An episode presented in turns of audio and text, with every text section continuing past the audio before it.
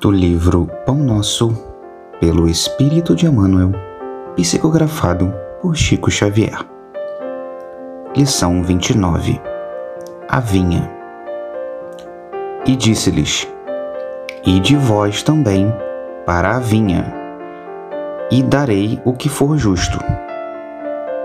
E eles foram. Mateus, capítulo 20, versículo 4.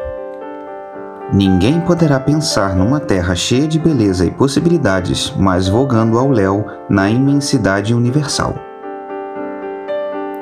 O planeta não é um barco desgovernado.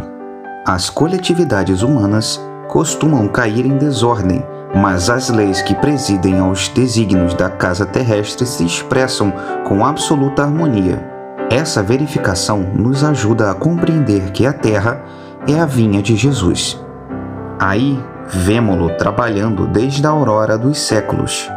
E aí assistimos à transformação das criaturas que, de experiência a experiência, se lhe integram no divino amor. A formosa parábola dos servidores envolve conceitos profundos. Em essência, designa o local dos serviços humanos e oferece-se ao volume de obrigações que os aprendizes receberam do Mestre Divino.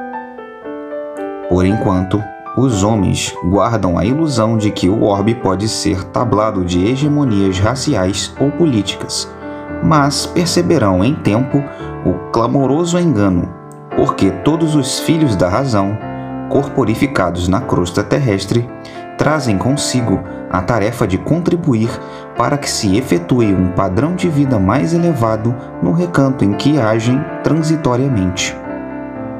Onde quer que estejas, recorda de que te encontra nas vinhas do Cristo.